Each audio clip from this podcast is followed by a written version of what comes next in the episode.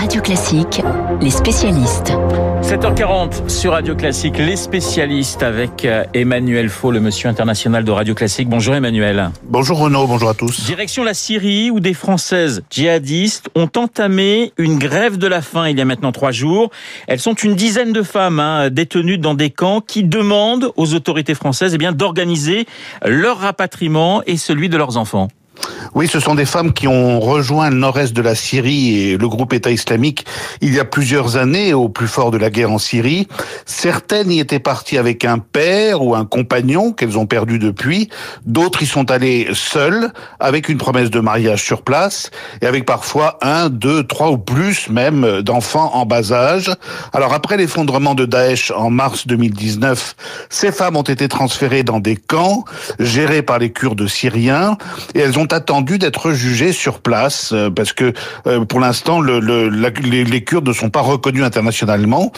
Tout, tout procès donc sur place est, impossible. Et c'est cette attente sans fin que ces femmes âgées de moins de 35 ans ne supportent plus, plus le fait de voir leurs enfants souffrir de malnutrition et de différentes maladies, surtout l'hiver, une situation qui les a poussées à cesser de s'alimenter. Donc dimanche dernier, geste qu'elles ont expliqué dans des messages audio adressés à leurs proches, mais grève de la faim vise surtout à attirer l'attention du gouvernement français qu'elles implorent de les rapatrier pour les juger en France.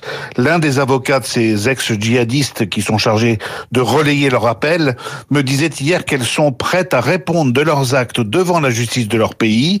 Elles savent qu'elles risquent entre 10 ans de prison ferme et la perpétuité, d'autant qu'elles sont toutes sous le coup d'une information judiciaire ouverte par le parquet antiterroriste français. À vrai dire, ces femmes réalisent que si elles ne font rien, elles risquent de ne jamais revoir la France, de ne pas avoir de procès et de mourir à petit feu dans ces camps du Levant, prisonnières avec leurs enfants, entre détention et abandon. Emmanuel, quelle est la réponse des autorités françaises aux appels de ces femmes? Est-ce que cette nouvelle grève de la faim peut changer les choses? Ben, vous savez, Renaud, la politique de la France, elle a été définie il y a plusieurs années et elle se veut intangible en la matière. Même s'il peut y avoir des cas très exceptionnels, Paris considère pour l'instant que les djihadistes, hommes et femmes, qui sont partis rejoindre Daesh, doivent rester sur place, être jugés. Il avait été question de l'Irak à un moment et qu'en tout cas, elles n'ont aucune raison d'être rapatriées. En revanche, le sort des enfants est examiné au cas par cas et sur les 200 enfants actuellement détenus dans ces camps syriens administrés par les Kurdes, environ 35 ont été ramenés en France, car ce sont pour la plupart des orphelins. La France n'est pas le seul pays à agir de la sorte, et les Nations Unies exhortent tous les pays qui font comme elles à rapatrier leurs ressortissants. Pour l'heure, les États-Unis et la Russie ont été les premiers à faire rentrer leurs djihadistes en masse. En Europe, seuls l'Allemagne, l'Italie et la Finlande ont entamé un timide mouvement de rapatriement de quelques prisonniers, d'une vingtaine d'enfants. Les avocats des Françaises en grève de la faim n'imaginent pas que le gouvernement français puisse rester indifférent à leur sort et les laisser périr dans les camps, notamment l'une d'elles qui est atteinte d'un cancer avancé. On va en faire des martyrs, me disait hier l'avocate que j'ai jointe, qui dénonce des conditions sanitaires inhumaines, qui parle de prisons souterraines où certaines détenues ne voient même pas la lumière du jour. Alors si Paris maintient son refus de rapatrier ces femmes, il y a un autre risque grave qui pointe à l'horizon, c'est celui de voir les combattants de l'État islamique aller les récupérer dans les camps pour les enrôler à nouveau, car aujourd'hui en Syrie, et tous les observateurs le confirment, Daesh commence à renaître de ses cendres et à reconstituer des cellules actives sur le terrain, et ça, il va falloir y être très attentif. Ah j'ajoute Emmanuel qu'il reste 80 femmes hein, djihadistes et environ 200 enfants dans ces camps situés dans le nord-est de la Syrie, et j'ajoute également que l'opinion française, dans son immense majorité, ne souhaite pas le retour euh, de ces femmes sur le territoire national. Merci Merci Emmanuel pour ce décryptage et pour cette euh, cette analyse de ces femmes donc euh, prisonnières dans euh, des camps en Syrie, des femmes des djihadistes françaises donc euh, qui ont entamé depuis trois jours une grève de la faim. On va changer de sujet avec vous, euh, mon cher Dimitri. on va s'intéresser bien évidemment à l'économie avec vous.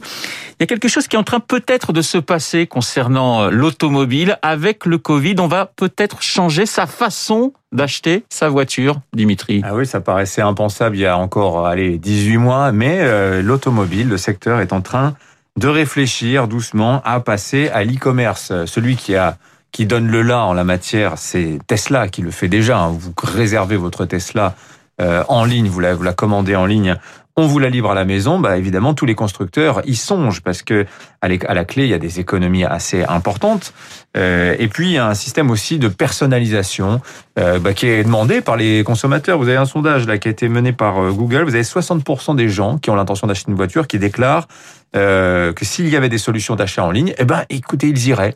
Alors, pour le moment, effectivement, vous l'avez dit, c'est, c'est, c'est embryonnaire. Renault, par exemple, 1000 ventes en ligne l'année dernière. Euh, c'est un peu plus important chez PSA, qui a conclu 15 000 ventes sur Internet au deuxième semestre. Donc, vous voyez, là, on assiste véritablement à une vraie montée en puissance, euh, avec des solutions qui se, qui se développent. Par exemple, si vous allez sur euh, Renault at Home, c'est la solution en ligne de Renault, vous pouvez faire plein de choses. Hein. Vous pouvez évaluer euh, la motorisation dont vous avez besoin, choisir évidemment la couleur de votre véhicule, les options euh, à l'intérieur. Vous avez un showroom digital qui vous permet de visiter le véhicule comme si vous étiez en, mhm. en, concession. C'est quand même extrêmement bien fait. Mais alors ça pose quand même beaucoup de questions euh, sur, euh, pour ces concessions automobiles. Vous en avez depuis 20 ans. Le chiffre est assez stable, nombre de concessions, même si on assiste à des concentrations, c'est-à-dire que de plus en plus ce sont des grosses PME qui ont plusieurs points de vente, bah, qui s'interrogent parce que la vente en ligne euh, ne les fait pas disparaître complètement de l'équation, seulement elles sont reléguées à des tâches administratives, c'est-à-dire que la vente est conclue en ligne par le constructeur en direct, la concession, elle, elle va s'occuper eh bien de faire euh, essayer le véhicule au client euh, ou encore de, de, de le livrer. Euh, et en plus de ça, concessionnaires, ils ont quand même une dîme à reverser euh, aux constructeurs euh, du fait que ce sont des véhicules de leur marque qui sont cédés. Donc ça, ça, pose des questions sur le modèle économique de ces concessions qui, pour les vendeurs, tirent l'essentiel de leurs revenus de la vente en direct. Les voilà simplement administrateurs. C'est quand même assez... Ça leur pose beaucoup de questions, ça inquiète la profession euh, dans son ensemble aujourd'hui. Alors vous avez euh, cité Tesla lorsque l'on parle de Tesla, on, on, pense bien évidemment à Elon Musk. Et moi, mm. je voudrais vous faire réagir sur euh, la une des échos et sur le Bitcoin. On sait qu'Elon Musk s'intéresse énormément à cette monnaie numérique. Titre des échos ce matin, les dessous d'un marché piège. Oui. oui, Elon Musk égale Bitcoin. Hein. Il avait résumé sa biographie sur Twitter à hashtag Bitcoin. Donc c'était quand même très clair. Il a lié son destin à la crypto-monnaie pour laquelle il est très enthousiaste. Vous savez, il a acheté au début du mois via Tesla un pour un milliard et demi de dollars de Bitcoin. Or, il se passe des choses intéressantes sur ce marché-là. Là, hier, depuis ce week-end, on assiste à un décrochage assez brutal euh, du cours de la crypto-monnaie. Elle a perdu plus de 8,5% sur la journée d'hier. Alors en fait, il y a un phénomène extrêmement particulier, à savoir qu'en Asie, vous avez ce qu'on appelle des baleines, c'est-à-dire des gens qui possédaient beaucoup de Bitcoin, plus de 1000 chacun, ils se sont tous euh, pas mis d'accord, mais en tout cas, ils ont choisi ce moment-là pour vendre massivement leur position en Bitcoin, pour engranger leurs leur, leur bénéfices, après des ascensions spectaculaires, en plus de 70% de hausse depuis le début de l'année. Ça a fait évidemment décrocher complètement le marché. Ça a mis complètement à poil des gens qui avaient pris des positions sur le Bitcoin, des options, qui avaient pris des options euh, qui ont été liquidées de manière forcée.